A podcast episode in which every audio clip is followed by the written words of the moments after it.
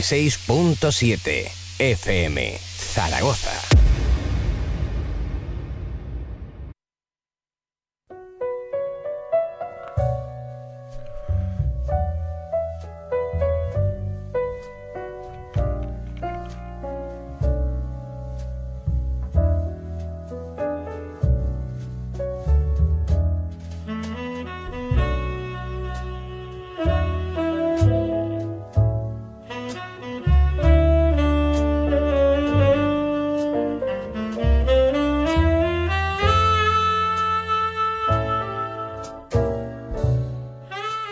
Muy buenas noches y bienvenidos al Club Vintage, el club de los juegos selectos, el club de los juegos de 5 estrellas, el club de los astros y donde solo esos astros son dignos de ser nombrados e invitados a esta selecta hora de la radiosfera española de videojuegos, desde la 96.7 FM, aquí en Onda Aragonesa para el mundo, hoy sin Edu Pisa, pero con un debut eh, aquí a los mandos de la nave, el amigo Jimmy, ¿cómo estás? Muy buenas noches, ¿qué tal? Eh, creo que no hayamos coincidido, Jimmy, ¿no? No, el aquí en el club. No, Así no. que nada, fantástico, bienvenido al club y gracias por poner tu sellito, como decimos a todos los amigos que se pasan por aquí.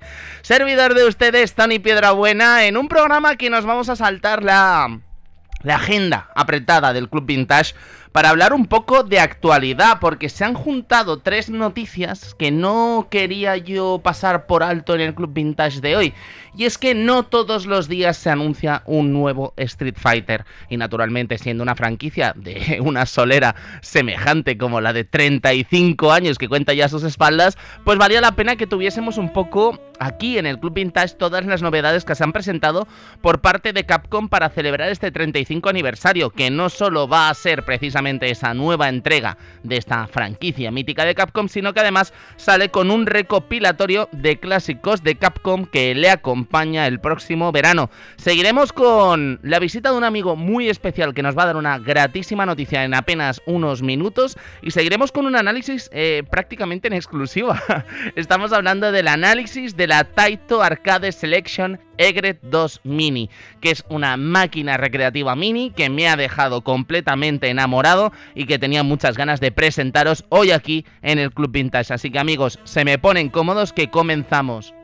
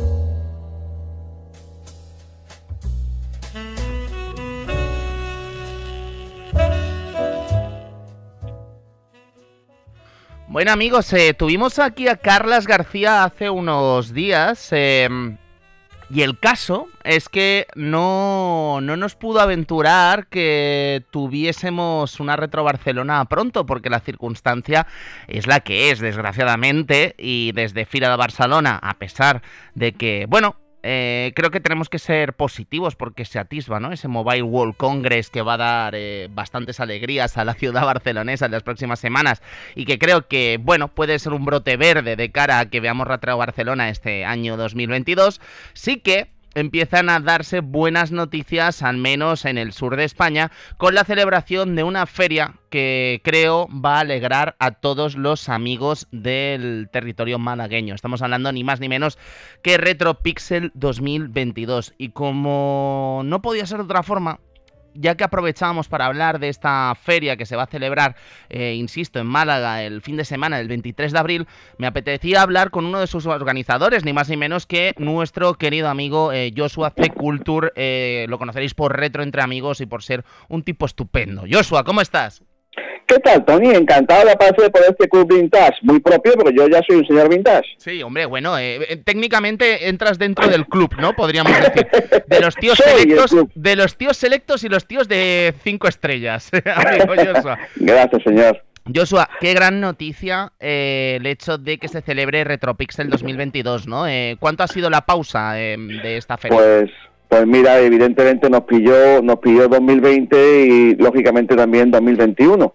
Así que llevamos dos años sin feria, con los cacharros guardados y muchísimas cosas ahí en la recámara que vamos a sacar ahora en el 2022 por fin. Genial, Joshua. Eh, fechas, he dicho, me he aventurado a decir 23 de abril y 24. Eh, ¿Es un día antes, un día después? ¿Cuándo va a ser? No, no, es lo correcto. Es el sábado 23 de abril y domingo 23 de abril, efectivamente, esos dos días. ¿Y qué se espera para este evento, Joshua? Porque, a ver, eh, Retropixel, a ver, yo entiendo que está el Tair de por medio, eh, estando el Tair de por medio la gente de Retro Entre Amigos, entiendo que habrá lugar para todo, ¿no? Quiero decir, eh, microordenadores, eh, consolas de 8, 16, 32, prácticamente todo, ¿no? No hacéis esas cosas nada, ¿no? Aquí en Málaga. Bueno, la verdad que este año estamos muy ilusionados porque hay un par de cositas que, hemos, mejorado y aparte de estos dos años nos ha dado tiempo a comprar más, más cacharro antiguo, o sea que la, la exposición la exposición va a ser más grande de lo habitual eh, pero eso sí, recordemos que Retropixel no solamente es una exposición estática la que va así y saluda, sino que vamos a tener un montón, y cuando hablo de un montón, te hablo de un montón, Tony, y tú lo has visto, de, máquinas de 8 y 16 bits, consolas desde viejas Pong a Neo Geos, por ejemplo, Dreamcast, eh, creo que se colará alguna PS2 quizás, para que la gente pueda jugar. Eh, y, hablamos de una zona de juego que en la que vamos a poner aproximadamente entre 50 y 60 máquinas de juego. Pero eso, a eso hay que añadirle que vamos a montar, gracias de la mano de los chicos de Arcade Plana de Sevilla, oh. vamos a montar un recreativo ochentero con máquinas clásicas. ¿Vale? Allí un tráiler de máquinas clásicas que vamos a traer, insisto, máquinas clásicas, nada de pachinko ni, ni cosas modernas. Vamos a tener máquinas eh, de la, de la época eh, allí para que la gente, pues todas en free play, para que la gente pueda jugar.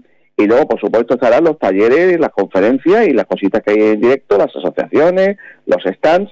Y, sobre todo, muy importante, Tony, y esto quiero decirlo y lo quiero repetir una y mil veces, la entrada es gratuita y no hay venta dentro del evento, ningún tipo de compra y venta. Ajá, de acuerdo, Joshua, o sea, no, no vamos a ver tiendas allí entonces, ¿verdad? No, el único, lo, único que si alguien quiere llevarse algo, la única como, como estarán los compañeros de el videojuegos por alimentos, ah, muy bien. Ya, ya, ya saben que, que podrán llevar alimentos y llevarse los videojuegos o las cosas que tengan allí. Eso es lo único, la única transacción que va a haber que no es comercial, sino que es altruista. Me encanta cuando la gente buena colabora entre sí, ¿eh? O sea, estamos hablando de la gente de Sevilla, la gente de videojuegos por alimentos y Altair, que en fin, que me encanta ver esa colaboración, Joshua, cuando se crean este tipo de eventos, ¿no? Y que hemos echado tanto, tanto de menos, ¿no? Porque me imagino que tú, ya no solo como organizador, que entiendo que lo echarás de menos, eh, como padre, uno de los tantos padres, ¿no? De, esta feria, sino también como jugador de videojuegos, Joshua. Yo creo que si algo nos ha arrebatado la pandemia, precisamente son estos momentos, ¿no? En los que nos juntamos todos los jugadores en un mismo sitio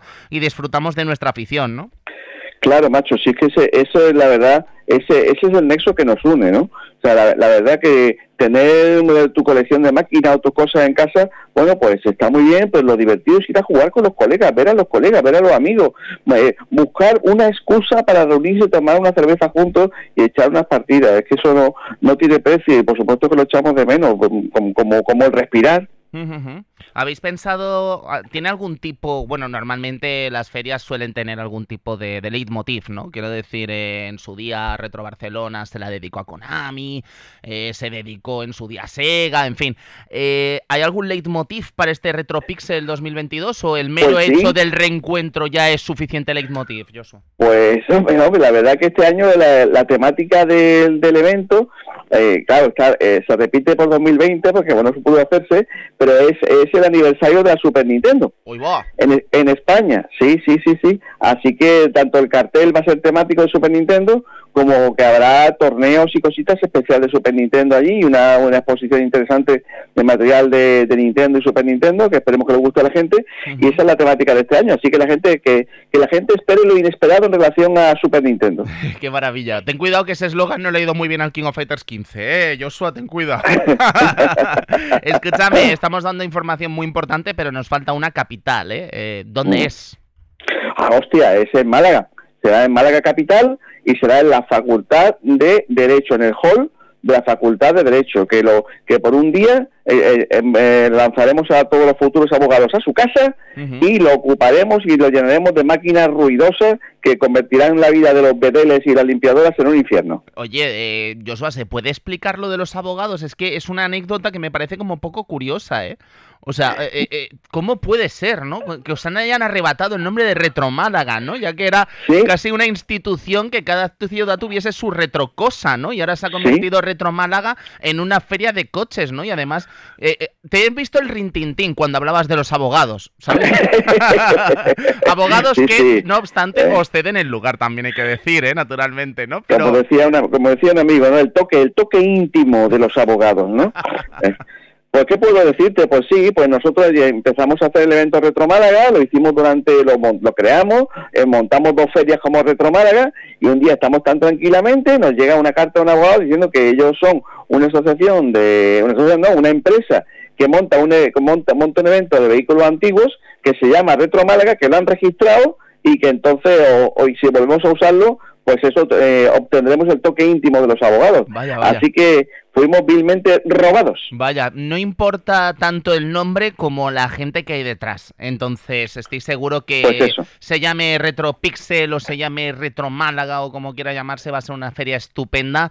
Y yo de verdad, Joshua, eh, solo invitar a los amigos del Club Vintage que están allí por el sur, ansiosos de disfrutar de este tipo de ferias. Si la situación cruzo los dedos, toco madera, lo permite, por Dios que se pueda hacer este tipo de eventos de nuevo porque los echamos mucho, mucho de menos, Joshua. Totalmente. Yo, y muchos amigos que, que, que, que se escapaban ese fin de semana de todas partes de España a saludar, a pasar un rato. Aunque aunque para nosotros los organizadores es quizás el peor momento del año porque estamos tan pillados Ya. que, que, que, la- que nos da una sensación muy frustrante de decir, "Jo, este tío venía, este tío viene de Irún a verme y no le- y, y hemos hemos hablado 30 segundos y he tenido que irme, ¿no? Mm. Pero bueno, mm, eh, siempre hay, un momento para una cerveza, aunque sea a partir de las 11 de la noche, y siempre hay momento para tomar, para charlar con los amigos y compartir algo más que, que la voz de las ondas, ¿no? Claro que sí, Joshua. Pues bueno, cuéntanos un poquito antes de despedirte eh, por hoy, ¿eh? porque espero tenerte pronto aquí en el Club Vintage de nuevo, amigo Joshua. Bueno. además me toca Dragon Slayer ¿eh? dentro de poco, no sé si tú lo dominas.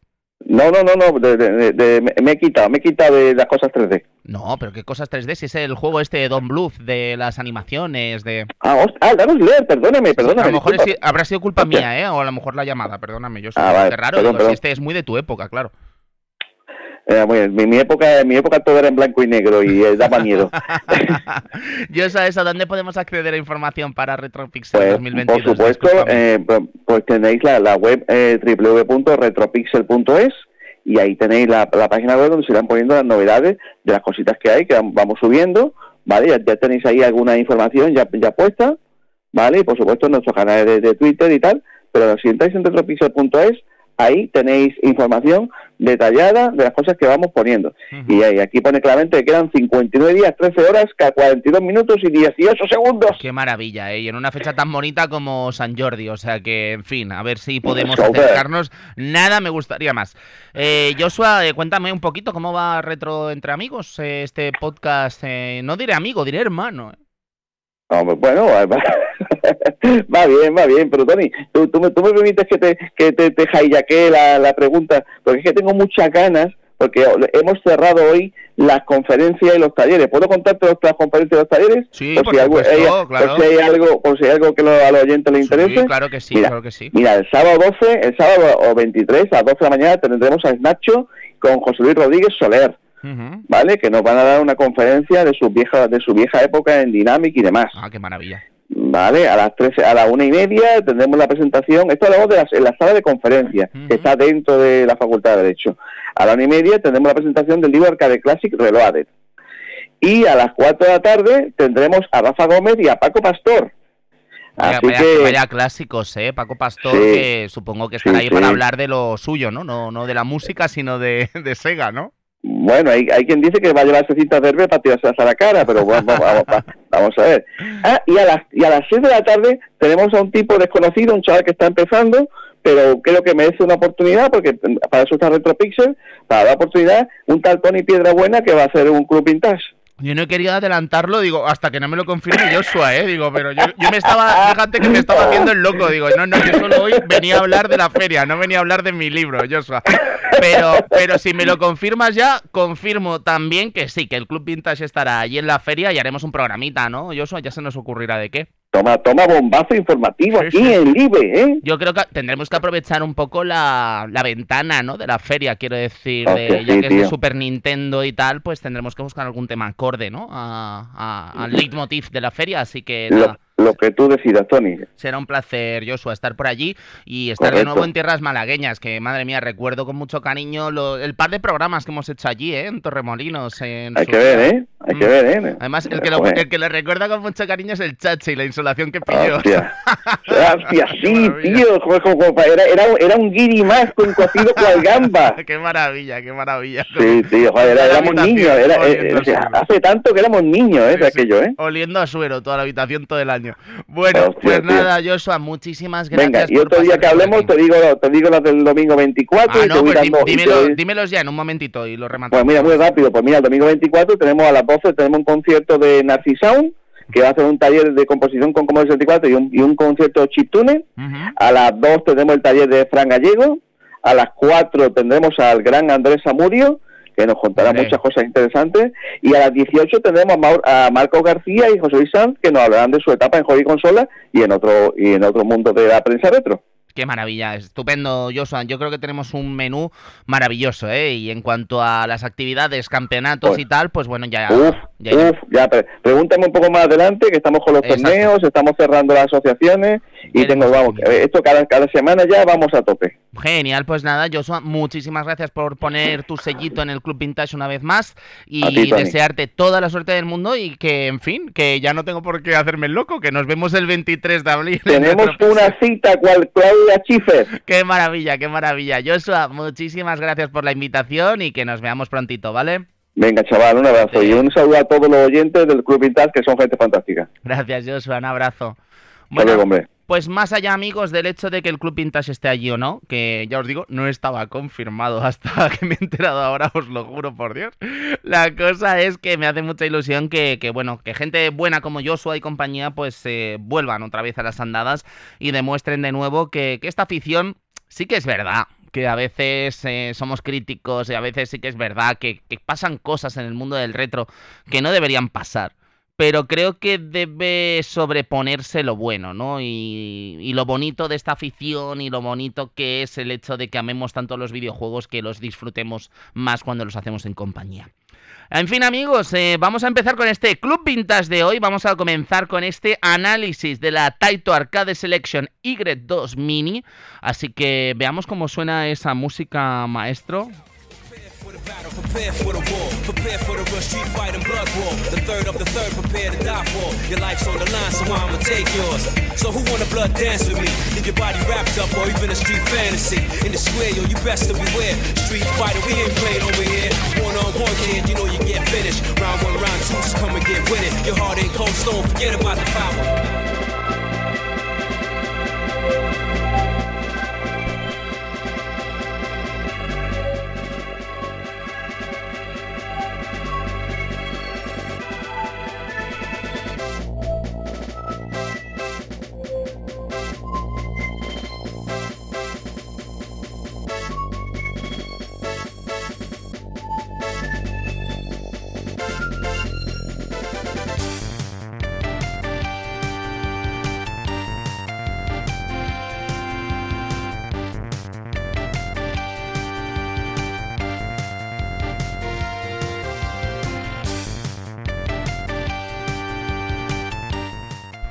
Pues ya os digo, eh, he tenido el honor y el privilegio de analizar esta consola mini eh, en un momento en el que, bueno, parece que este, esta ola ¿no? de consolas mini ha parado un poco, ¿no? Estamos hablando de esa ola que comenzó quizá con la Next Classic Mini, en la que se cobijó a muchos de los grandes juegos que dejaron a Nintendo con eh, ese éxito, ¿no? Que fue esta, este relanzamiento de la NES Mini, ¿no? Con un montón de juegos maravillosos que han hecho historia dentro de la circuitería de Nintendo y que se continuó con Super Nintendo Mini, que otras empresas intentaron copiar con la Mega Drive Mini, con la PSX Mini, que fue un auténtico desastre desgraciadamente.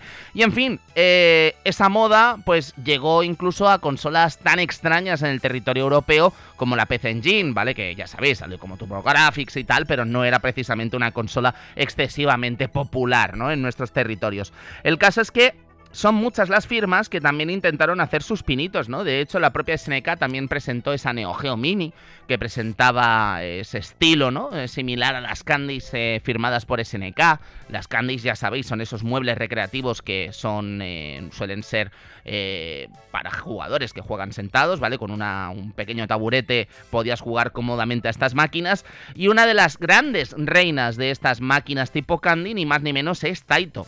Una empresa que sí que es verdad que puede parecer que está un poco por detrás de otros grandes de, la industria recreativa, ¿no?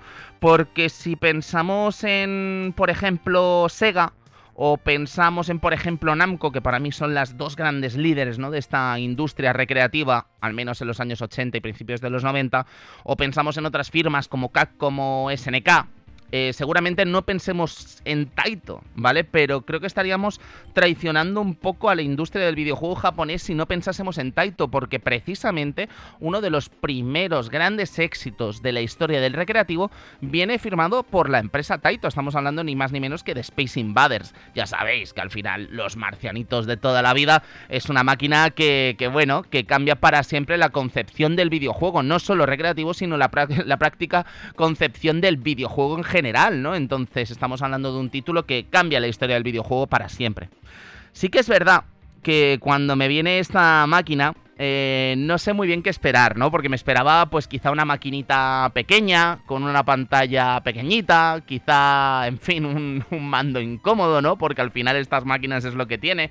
Pero creo que el equipo, tras el desarrollo de esta Taito Arcade Selection Y2 Mini, ha hecho un trabajo sencillamente excepcional en todos los, todos los aspectos. Primero por la selección de juegos, que estamos hablando de 40 juegos incluidos en esta selección eh, sin, sin, vamos, sin trampa ninguna, ¿vale? No estamos hablando como hablábamos hace unos días del Evercade, que, que tenía sus movidas, ¿no? Comprando esos cartuchitos extras y tal. Sí que es verdad que aquí hay una expansión de 10 juegos más, pero aquí los 40 juegos que tienes, la verdad es que son bastante, bastante interesantes. Pero más allá de los propios juegos en sí, me entusiasma lo que es la concepción o la el cambio, ¿no? El cambio de, de, una máquina grande a hacerla tan pequeñita y que a pesar de eso, pues pueda resultar, eh, pueda seguir siendo cómoda, ¿no? Además es que eh, tendría que revisar en profundidad eh, los 40 juegos, ¿vale? Pero creo que juegos que saquen partidos a los 6 botones que tiene esta máquina eh, se, se juntan con los dedos de una mano, ¿no? Prácticamente. Y en cambio, a los desarrolladores de esta Y2 Mini no les ha temblado el pulso a la hora de poner estos 6 botones, ¿no? Fácil habría sido, en lugar de poner 6 botones, haber puesto 3 o 4, que sería como lo típico, ¿no? Y haber quitado, por ejemplo, a los distintos juegos que usan los 6 mm, botones. Eh, les habría salido más barato, les habría dado menos dólares de cabeza y seguramente la gente pues tampoco habría echado muchísimo de menos el hecho de jugar al Kaiser Knuckle, ¿no? A pesar de ser un grandísimo juego de lucha. La cuestión, amigos, es que esta Y2 Mini eh, tiene tantas cosas interesantes que, que, uno no sabe ni por dónde comenzar con ellas. Primero, creo que una de las cosas más llamativas que tiene es que la pantalla podemos cambiarla de perspectiva. La tenemos en, eh, la tenemos en horizontal, pero hay juegos que eh, se pueden jugar en, en vertical, ya sabéis, juegos de naves sobre todo. El caso es que solo tenemos que presionar la pantalla para que esta pantalla salga, la giremos y, podamos jugar disfrutando de la, de, bueno, de la orientación que se esperaba originalmente para este tipo de juegos, ¿no? Entonces, claro, eh, ganamos pantalla para títulos antiguos, sobre todo, eh, porque ya sabéis que muchos de estos juegos, eh, como Space Invaders o Looping Tercero, usaban esta perspectiva, pero luego no perdemos ratio de pantalla cuando jugamos a juegos que se juegan en horizontal, como el que estábamos hablando, ¿no? Este Kaiser Knuckle o otros míticos como Puzzle Bubble 2X. El caso es que este detalle a mí me parece trascendental, ¿vale? Para hablar del éxito de esta plataforma y del mimo que tiene, pero la recreación de la Candy es maravillosa, ¿no? Y creo que cualquiera que haya disfrutado, por ejemplo, en Mikado de una Ygret en vivo, porque allí en Mikado tienen y, bueno, tienen de muchos fabricantes, ¿no? Pero ya sabéis que Taito es uno de los principales. Eh, creo que se van a sorprender, ¿no? Porque los colores, el mimo que han puesto a la hora de recrear esta máquina es sencillamente excepcional. La calidad de la pantalla es buenísima. ¿Vale? Creo que no se han cortado un pelo a la hora de, hacerla lo suficientemente grande como para que la pantalla no, no, desmerezca, ¿no? Como podía pasar con el caso de la Neo Geo Mini, ¿no? Que a pesar de que creo que era bastante mm, respetable, ¿no? Lo que intentaron hacer desde SNK, la comodidad de esta Y2 a mí me parece a otro nivel comparado con esa máquina de SNK. Eh, por supuesto, más allá de los 40 juegos, también podemos esperar el hecho de tener esas conexiones HDMI para disfrutar de la maquinita en pantalla grande y podemos disfrutar de distintas ampliaciones de controles para disfrutar de los juegos eh, con, más usuarios. Eh, llama la atención el mini arcade stick que han lanzado, que viene a ser de un tamaño similar al de la propia Y2, ¿vale? Que se conecta en la parte de atrás y que incluye también estos seis botones, además del botón de incluir crédito, el botón del primer jugador o el segundo en este caso, y un botón de acceder a la interfaz, que se ha acompañado también de otros dos mandos. Uno que es un pad, ¿vale? Que nos va a permitir disfrutar de este juego con un pad para los usuarios que prefieran jugar con pad en lugar de un arcade stick. Y luego se ha lanzado el que creo que es el más interesante, ¿vale? El que han llamado Paddle and Trackball Game Expansion Set, ¿vale? Que incluye eh, distintas eh, opciones de cambio de control, ¿vale? Entre ellas incluye también la trackball, ¿vale? Para disfrutar de estos juegos con este peculiar control. E incluye una tarjeta SD con 10 juegos nuevos, ¿vale? Entre los que se cuentan eh, Marine Date, Strike, Bowling, Beardy King, los míticos Arkanoid y su secuela, Arkanoid Revenge of Do, Plum Pop, Sylvalion, Camel Tree, Arkanoid Returns y Pucci Charat, ¿vale? Que quizá este no lo recordéis, pero era un juego de puzzle bastante curioso. La cosa es que, claro, estos son sets de expansión. Desgraciadamente no he tenido el gusto de disfrutar de la trackball. Yo creo que era lo que me faltaba por disfrutar para poderos dar una, una un análisis completísimo, ¿no? De lo que sería esta, esta maravilla, ¿no? Esta Y2 Mini, que ya os digo, a mí me ha entusiasmado.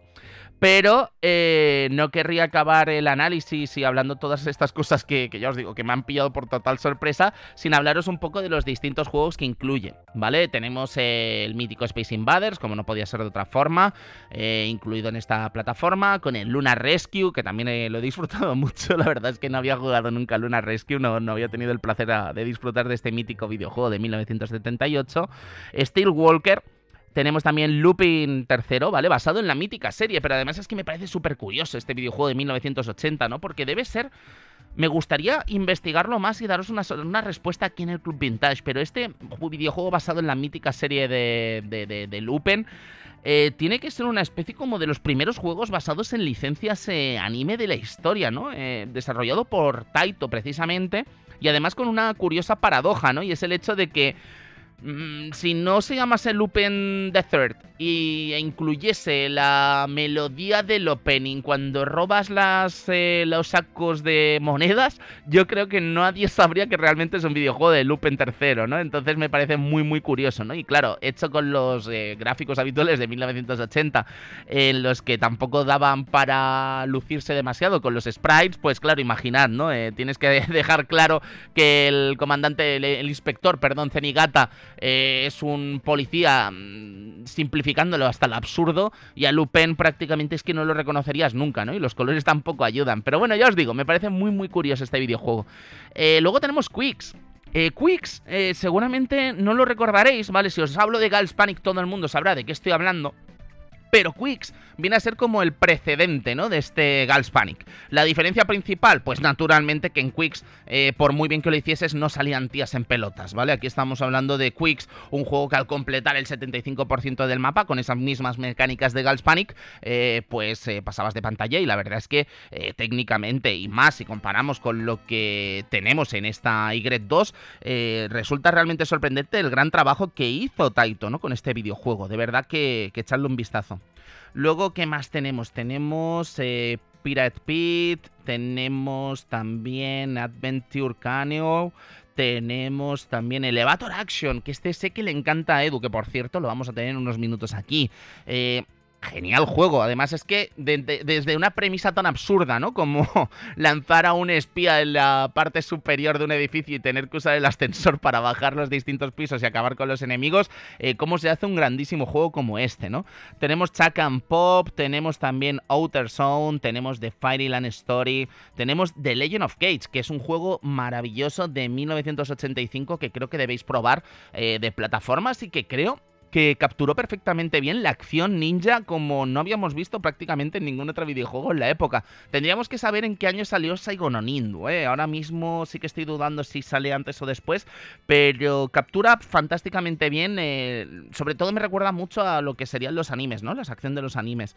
Tenemos también Hailey, eh, Cometa Halley, eh, Halley Comets, tenemos Bubble Bubble, como no podía ser de otra forma, porque yo creo que si Space Invaders es el gran referente de Taito, y de hecho la, mascota prácticamente, ¿no? Eh, si habéis tenido el gusto de estar en Japón, sabéis que los Taito Game Station, que son los edificios de Taito donde todavía eh, se pueden disfrutar de arcades, el icono de esta empresa naturalmente es un marcianito, ¿no? Como no podía ser de otra forma. Pero Bubble Bubble pues es otro de los grandes referentes, ¿no? De, esta historia, de esta empresa maravillosa. Bubble Bubble además es que tuvo tantos ports buenísimos que creo que también eh, eso facilitó, ¿no? Que todo el mundo pudiese disfrutar de este videojuego en sus casas y que, en fin, que no tuvieran que, no, no, sufrió como otros juegos, que quizá era más difícil acceder a ellos o estabas directamente obligado a disfrutarlo en recreativa. Tenemos también Kiki Kai Kai, tenemos también Scramble Formation, eh, como decíamos, está Rastan Saga, mítico. Tenemos Kyokuko Tiger, que aquí se conoció más como Twin Cobra. Seguimos con. Seguimos con Rainbow Island Extra, que este no lo conocía. O sea, naturalmente conocía Rainbow Islands, porque al final es eh, la secuela de Bubble Bubble. Pero parece ser que eh, es una especie como de versión extra o mejorada del Rainbow Island original. Lo que pasa es que no me ha dado el tiempo el suficiente para saber en qué lo mejoraba, ¿no? Pero bueno, que es un juego eh, precioso con una banda sonora maravillosa. Eh, empieza con ese Over the Rainbow, ¿no? Que es una maravilla y que creo que es súper... Eh, es una versión maravillosa que debéis escuchar y que, bueno, eh, titulazo, ¿no? Seguimos con Ramais, tenemos también, como no podía ser de otra forma, el de New Zealand Story, otro mítico de, esta empresa. Tenemos eh, Tatsujino Truxton, que también lo conoceréis mejor como Truxton quizá. Don Dokodon, eh, Violence Fight, ¿vale? Que es un juego de lucha de 1989, muy de su época, con todas las. con todos los problemas, ¿no? Que tenían en cuanto a detección de golpes estos videojuegos, ¿vale? Pero con un apartado técnico realmente excepcional. Eh, creo que juega un poco también en este tipo de juegos de lucha en los que no no es una plataforma vertical, sino que tiene esa especie de tridimensionalidad dentro de las dos dimensiones, naturalmente, porque podemos movernos por todo el escenario, pero como curiosidad, desde luego vale la pena echarle un vistazo. También vale la pena echarle un vistazo, un vistazo a este Kadash. Eh, Kadash... Eh, la verdad es que os debo reconocer que yo no lo conocía y es una especie de RPG de acción eh, llevado a recreativas, ¿vale? Esto es. no es muy habitual, pero sí que es verdad que es un género en sí mismo en el que muchas empresas eh, no dudaron en meterse, ¿no? De hecho, hasta la propia SNK también tenía juegos de este estilo, ¿no? Y no sé si querríais incluir a Dungeons Dragons, eh, Shadows over Mistara y todas estas, eh, y Tower of Doom como parte de este tipo de juegos, ¿no? Pero vamos, el caso es que cada es de 1989 me ha llamado muchísimo la atención, ¿no? Cómo podíamos comprar, cómo podíamos acceder a distintas armaduras, nuevas espadas, etcétera, mientras íbamos avanzando en la aventura. Tenemos Bolfit también, tenemos Mitsubaku Adventure o Liquid Kids, que seguramente lo reconoceréis mejor como Liquid Kids. Seguimos con Gundam Frontier, seguimos con eh, Runark, que este sí que lo vais a conocer mejor con el nombre occidental, Growl, que es un juego que aquí en, en el Club Vintage siempre hemos tenido mucho cariño, ¿eh? Yo creo, bueno, voy a aprovechar para mandar un abrazo muy especial a, a Sergio Vintage, ¿vale? Que ya sabéis que va a tomarse una pausa con sus podcasts. Pero ya os digo, este Growl siempre ha sido un producto que nos ha encantado. Quizá por lo exagerado que es, ¿no? Yo creo que no destaca nada eh, este Growl en cuanto a los beatemaps que se podían jugar ya en 1990. Eh, y más si los comparamos con lo que estaba haciendo Capcom en estos momentos. Pero sí que es verdad que tanta cantidad de personajes, el toque gore que tiene, sus cuatro personajes, a cada cual más, eh, más, más, sortera, eh, de alguna forma hace este videojuego algo verdaderamente único e irrepetible que vale la pena que echéis un vistazo. Lo mismo puedo decir de Hat Trick Hero. Vale, Hat Trick Hero seguramente lo conoceréis también en su port eh, para Super Nintendo llamado Football, Football Champ, que, que bueno, a mí me parece un juego de fútbol maravilloso. De hecho, eh, a pesar de que mmm, quizá no es la entrega más famosa, la primera de este Hat Trick Hero, sí que es verdad que, el hecho de tener ese porte en Super Nintendo le ayudó, ¿no? A convertirse y hacerse un hueco, ¿no? Dentro de, la, de los distintos eh, hogares, ¿no? Que se hacían con esta eh, consola de 16 bits. El caso es que Hat Trick Hero, eh, maravilloso también con esa, ese árbitro gordo, no sé si lo recordaréis, este videojuego es el del árbitro gordo, ¿no? Que de vez en cuando si le pegabas un balonazo, pues caía cao al terreno de juego y podías hacer todo tipo de faltas sin que te las pitase, ¿no? Porque el pobre estaba cao. La cuestión es que maravilloso Hack Hero, ¿eh? No dudéis en echarle un vistazo. También tenemos The Ninja Kids, tenemos Metal Black, tenemos Ray Force, tenemos este Kaiser Knuckle, que como os hablaba es un videojuego de lucha de Taito. Eh, que usa el esquema de botones de Capcom, de 6 botones, eh, con personajes bastante curiosos, pero que creo que el hecho de lanzarlo en 1994, con toda la competencia que tenía por parte de Capcom y SNK, quizá eh, lo, de, lo relegó ¿no? Al total ostracismo. ¿no? Eh, seguramente conoceréis este videojuego por su jefe final, ¿no? que es este general, que es una especie como de, pseudo personaje nazi similar a Mr. Bison, ¿no? o Vega, como queréis llamarlo, pero que además presentaba un desafío bastante, bastante grande. Luego no podía faltar Darius Gaiden, tampoco podía faltar Bubble Bubble 2, naturalmente, ni tampoco podía faltar la secuela de Elevator Action, eh, Elevator Action 2, que llevaba la, la acción de este videojuego tan peculiar al territorio de 1994, aprovechando un apartado visual y de acción realmente bestial. Luego me ha parecido curioso que han lanzado eh, una especie de actualización de eh, Kaiser Knuckle llamado Dankuga, ¿vale? Que no llegó a estrenarse oficialmente en recreativas.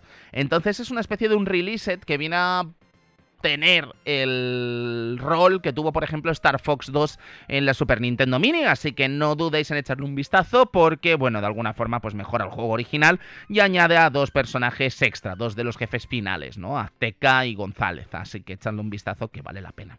Luego tenemos Puzzle Bubble 2, o Bustamove 2. Eh, tenemos Bubble Memories, eh, The Story of Bubble, Bubble 3, la secuela también de este mítico videojuego. Y esta es la sección. Estos son los 40 juegos que, hay. Si no me equivoco, esta máquina, eh, la distribución es un tanto extraña y peculiar, ¿vale? Porque parece ser que solo está disponible en una tienda exclusiva de Gran Bretaña, en Amazon sí que va a estar disponible también. Y si no me equivoco, su precio está en los 140 euros. Eh, quizá ese sea el gran problema, ¿no? De la Egret 2. Estamos hablando de una máquina a todo lujo de detalles, que se ha preocupado también de, ofrecer lo que suelen ofrecer estas máquinas, ¿no? Eh, la facilidad de acceso a los distintos juegos, la posibilidad de, de, de guardar partida, de cargarla sin problemas. Pero sí que es cierto que quizá el precio sea algo enorme para lo que es la calidad. No, no, no, sé si meterme en la calidad de los juegos, desde luego, pero que sí que es verdad que Taito eh, al final sí que hemos visto que son grandísimos juegos, ¿no? Pero claro, no estamos hablando de los juegos más conocidos de la historia del videojuego, ni mucho menos. Entonces, claro, vale la pena sentarse y ver eh, si vale la pena hacer esa inversión. Eh, una curiosidad que no he comentado sobre esta máquina, fijaos si se preocupa por el detalle, es que eh, podemos convertir el arcade stick que con una ranurita que tenemos debajo, que solo tenemos que moverla de izquierda a derecha, en un stick de 8 direcciones o en un stick de 4, ¿no? Lo cual es perfecto para ciertos juegos que, bueno, que, digamos que nos sobran de alguna forma direcciones, ¿no? Hasta ese punto llega la, la, atención al detalle, ¿no? Que ha tenido la Egret 2 Mini. Así que, de verdad, echadle un vistazo si tenéis interés en estas maquinitas eh, de juegos eh, clásicos. Creo que es una de las mejores máquinas que he tenido nunca en este apartado. Y no me atrevería a decir que el punto negativo sea precisamente ese catálogo, ¿no? Porque al final es un homenaje al catálogo de Taito. Creo que la calidad de sus juegos es excepcional y creo que puede ser una excusa perfecta para conocer un poquito más de la que fue sin duda una de las grandes empresas del recreativo japonés.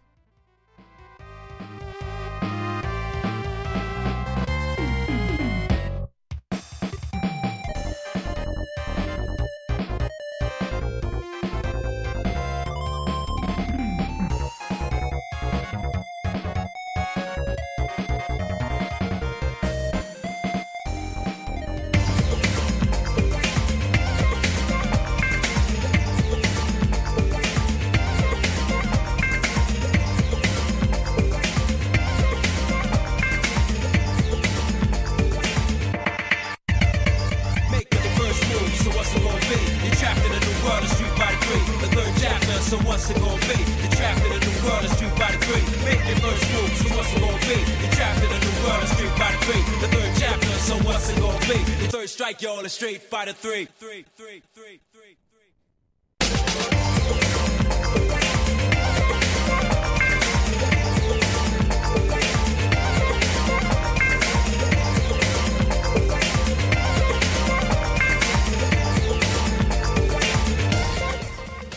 Y bueno, eh, creo que todos los amigos del Club Vintage, eh, o gran parte de ellos, aunque sea por curiosidad, la noticia de Street Fighter VI em, sí que les ha afectado, porque estamos hablando del regreso de una franquicia de 35 años de edad, ni más ni menos.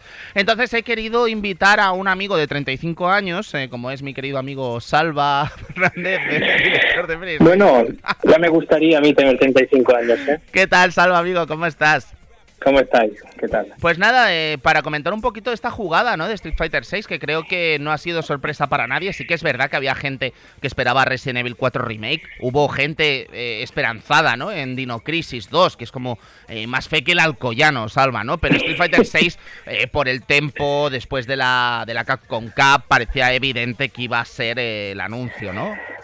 Hombre, yo, yo pensaba que a lo mejor iba a ser el DLC de Village para decepcionar a todos, a los de Resident Evil y a los de Street Fighter. Ostras, ha sido, habría sido muy Capcom eso, ¿eh? sí, pero sí, sí, yo creo que, que, ya tocaba. Además, se cumplieron, creo que fue esta semana o la pasada, los seis años ya de Street Fighter 5. O sea que realmente se la ha estrujado bien y, y bueno, ah, yo creo que el anuncio quedó muy en tierra de nadie porque casi no vimos nada, pero al menos sabemos que ya está, ya está en camino. Hay noticias interesantes dentro de las poquitas cosas, más allá del logo, ¿vale? Que no sé en qué, en qué lugar estarás tú ubicado en este debate en el que todos creo que estamos en el mismo punto, ¿no? Que el logo no es precisamente lo más bonito del mundo, pero quizás está haciendo mucho ruido con esto, ¿no, Salva? ¿Hace falta, quizá? Es que al final, como no hay nada más, no hay nada más, ah, tampoco podemos tirar de... Yo, yo, estoy, estoy muy de acuerdo con el... Bueno, en parte de acuerdo con el artículo de Vida Extra que hablaba precisamente de que el logo podría estar enfocado a los esports porque la competición tal y me parece me parece bueno un buen argumento aunque no compro la parte de que no crean que Capcom a lo mejor haya comprado se haya inspirado en un logo de, un banco de imágenes porque yo los veo capaces, la verdad. Ostras, yo es que los veo capaces de, hacer una cutrada como esta, ¿vale? Pero comprar un logo, tío, así que cualquiera en internet puede saberlo, es que me parece ya como absurdo, ¿no? Que te quiero decir, es como, es que no puede ser. O sea, puede, pues, pues, claro que puede ser, ¿no? Está Capcom para sorprendernos, ¿no? Pero, pero yo lo que, lo que entendí de este, de este logo eh, es que quizá eh, no es tanta la importancia que se le da al 6 como la importancia que se le va a dar a este nuevo Street Fighter como un contenedor de contenido, ¿no? Nunca mejor dicho y redundante por redundante que suene, ¿no? Yo creo que al final el plan de Capcom pasa por alargar este proyecto durante los próximos 5 años y lo han llamado 6 porque lo tienen que llamar 6, pero ellos lo podrían haber llamado Street Fighter y ya está. Sí, de hecho, yo creo que va a ser muy interesante qué tipo de modelo de, juego van a hacer.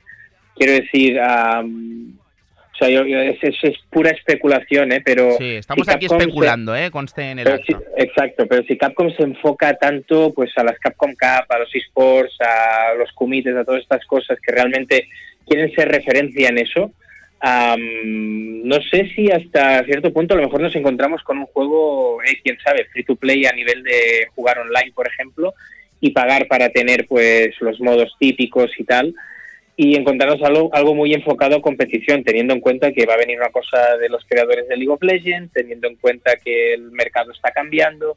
No sé, yo ese logo me encaja más con un nuevo modelo que no con, un, con una sexta entrega numerada de la saga que todos conocemos. Yo creo, Salva, que con la que se lió con Street Fighter V de inicio, mm, van a querer contentar al seguidor clásico también, con sus modos arcade, con sus cositas de pasarse el juego y tal.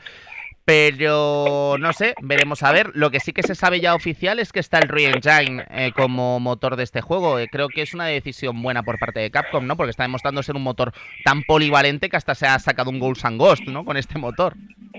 Sí, la verdad es que es una de las joyas que tienen, uno de los motivos por los cuales la, compañía también ha, medio resucitado por, por muchos otros motivos, ¿eh? que ya, los conocemos, pero eso les ha dado un plus, ¿no? Y creo que, que sí que era, era estaba cantado. incluso Pro se quedó con, eh, con un motor de Kojima, pues imagínate, ¿no? Street Fighter con, con un motor como este.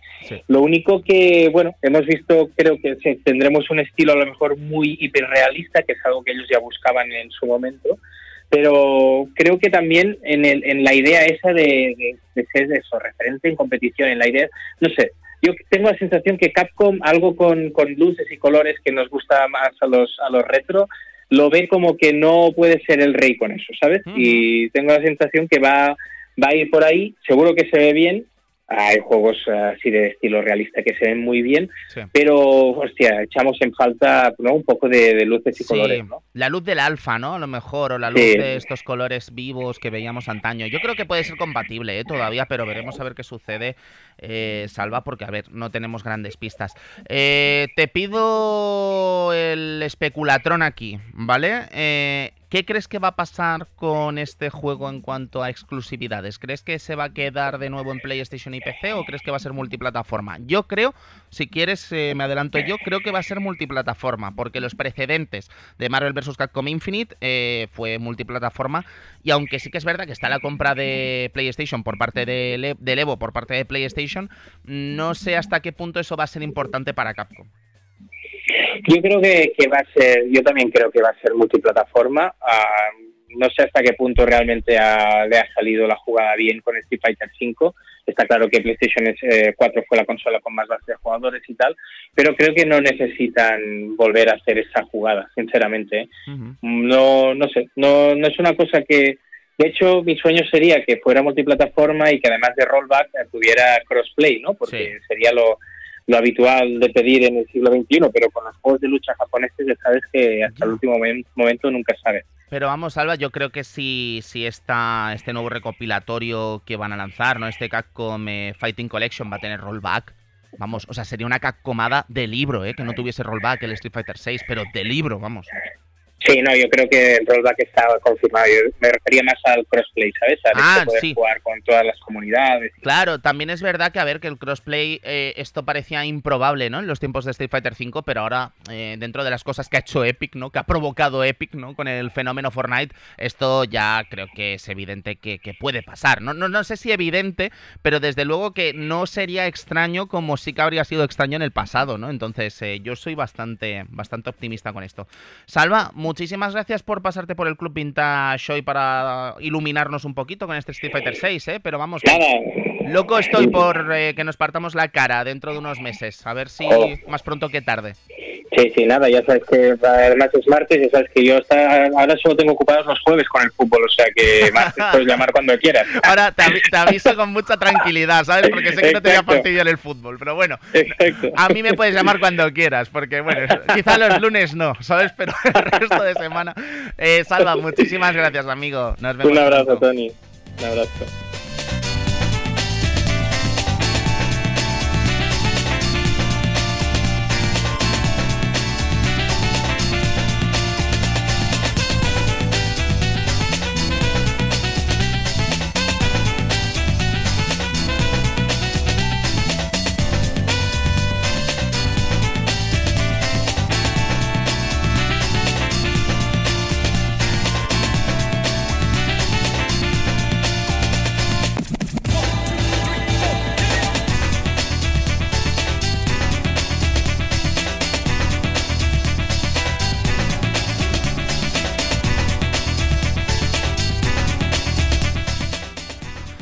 Y bueno, el otro invitado no podía ser otro que, que, que, bueno, que uno de los fundadores del Club Vintage, ¿no? Edu Polonio. Edu, eh, ¿cómo estás? ¿Contento con Street Fighter 6 o no? Hola, muy buenas. Pues sí, contento. Contento. Eh, Hombre, es bueno saber de una nueva entrega, ¿no? Yo creo que al final, Edu, también hay motivos para pensar que estamos ante un... Yo creo que, que a veces no somos conscientes del buen momento en el que está la lucha, ¿no? En el sentido de... ¿Hemos visto la lucha mejor en algún momento que ahora, Edu? Y te lo digo como parte de- del equipo de Barcelona Fighters. Yo creo que no, ¿sabes? Yo creo que estamos en una edad dorada que ha superado prácticamente a cualquier edad dorada de la industria del videojuego, ¿no? Yo creo que sí, o sea, sí que claro, en, en la época de los 90, donde todo el mundo sacaba un fighting, pues se disfrutaban mucho, pero no de la misma calidad de lo que estamos viendo ahora. Yo creo que ahora hay una gran cantidad de fightings de una buena calidad. Eh, tan- no, encima, el online nos, nos permite disfrutarlos de otra manera y que tenemos de todos gustos. Eh, que si quieres algo más rápido, frenético, tienes el Guilty.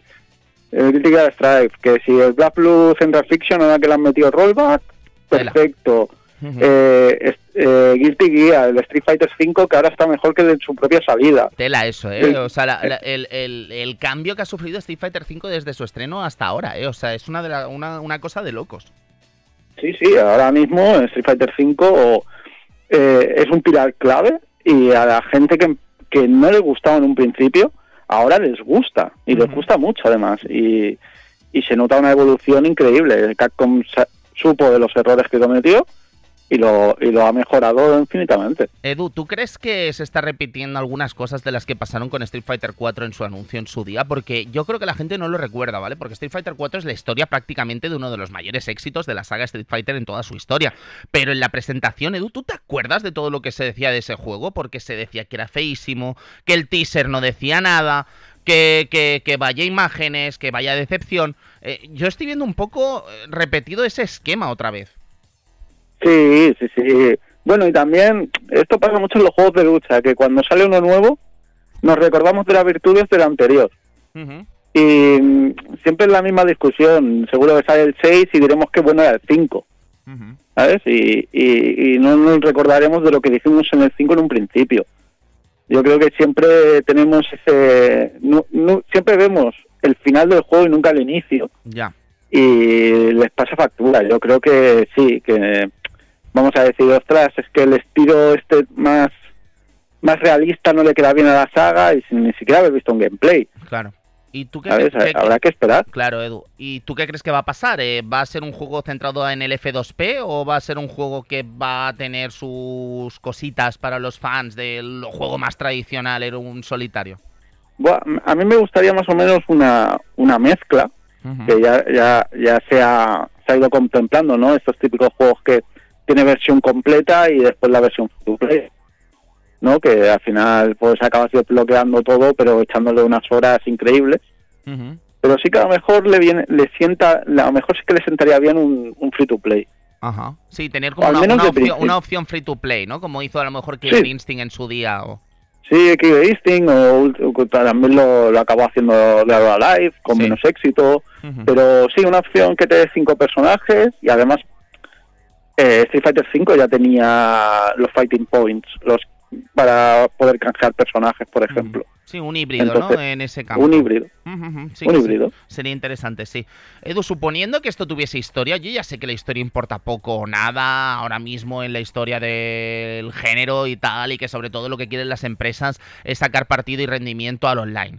Pero ¿tú qué crees que va a pasar en este juego? Porque parece que va a seguir los acontecimientos de Street Fighter V, ¿no? Eh, al fin y al cabo, eh, la presencia de Luke es la que da la pista de que esto no va a pasar después de Street Fighter 3, ¿no? Por rocambolesca que parezca esta afirmación. Sí, a- además el, el look tampoco parece que haya envejecido mucho del No. 5 al, al, a lo que hemos visto ahora. Así que me gustaría que dieran el salto, pero no creo. Sería, a lo mejor es arriesgarse demasiado eh, a volver a caer en hacer una plantilla de personajes o envejecerlos o cambiarlos y ya sabemos cómo pasó en qué pasó en el pasado con, con eso de, cam- de quitar personajes, Sí, además, ¿no? lo que hablábamos, Edu, que la historia, a ver, no es lo más importante y lo que no podemos hacer es lo que creo que hierra SNK de seguir el lore de King of Fighters que no importa a nadie y meter a personajes que no gustan a nadie en lugar de personajes que sí que nos habrían gustado más, ¿no? Porque dime tú, Isla, ¿qué pinta aquí, no? Que te creo. Bueno, quizá Bueno. la pobre Isla sea la, la menos mala, ¿no? De las nuevas, pero... Yo, cre- yo creo que la menos, la- el, el- el men- el menor problema es Isla. sí, en pu- este caso, pero-. Pero sí que, bueno, en le ha pasado mucho a eso también, Sí. ¿no? O sea, cuando cuando metían personajes nuevos, dices, ¿por qué, ¿por qué no meten al Yashiro, a la Shermi? Claro, pero lo que tienen que no, hacer que es está eso, muerta. meter una plantilla de personajes que realmente sea eh, atractiva, ¿no? Para el usuario de toda la vida. Edu, Claro, claro. Me, me vas a disculpar, nos tenemos que despedir del Club Vintage de hoy. Muchísimas gracias por eh, tu presencia y por poner el sellito en el día de hoy, Edu. Y que nos vemos en Barcelona Fighters, en el dojo, dentro de un par de días, así que maravilloso. Sí, sí. Así que ahí disfrutaremos. Sí, nos despedimos, amigos. Muchísimas gracias por disfrutar de este nuevo Club Vintage y nos vemos en una semanita con Dragon Slayer. Cuidaos.